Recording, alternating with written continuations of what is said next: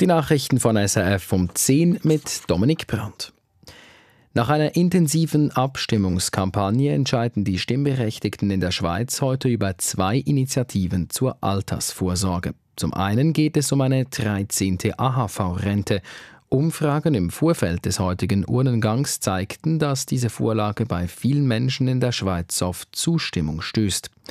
Die zweite Vorlage zum Thema will eine Erhöhung des Rentenalters und dieses danach in einem zweiten Schritt an die Lebenserwartung koppeln.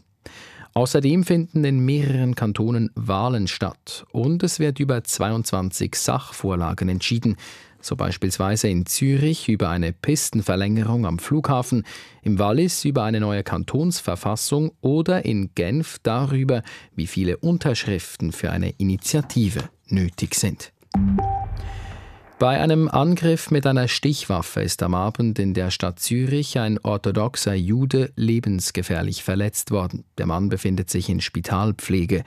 Die Stadtpolizei Zürich schreibt, dass es sich beim mutmaßlichen Täter um einen 15-jährigen Jugendlichen handle. Er sei noch am Tatort im Zürcher Enge Quartier festgenommen worden.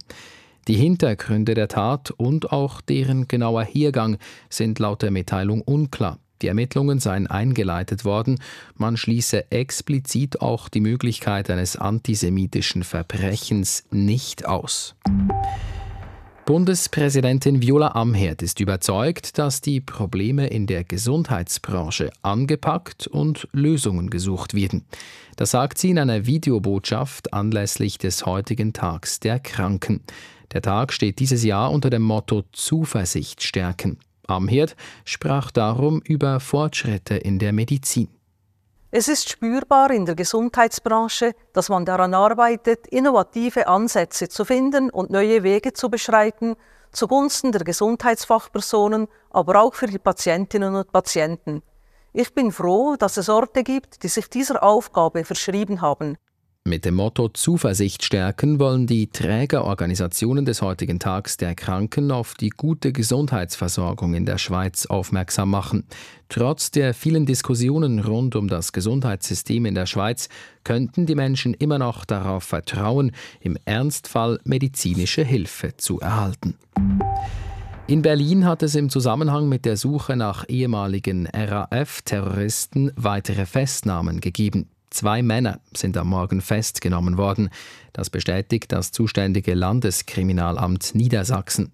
Ob es sich bei den Männern um die gesuchten Ernst Volker Staub und Burkhard Garwig handelt, werde im Moment geprüft. Staub und Garwig gehörten der dritten Generation der früheren linksextremistischen Terrororganisation Rote Armee Fraktion an, genau wie Daniela Klette. Sie war Anfang Woche in Berlin festgenommen worden.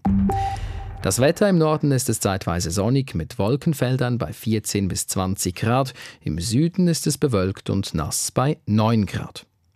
Das waren Nachrichten von Radio SRF, verantwortlich Patrick Seiler.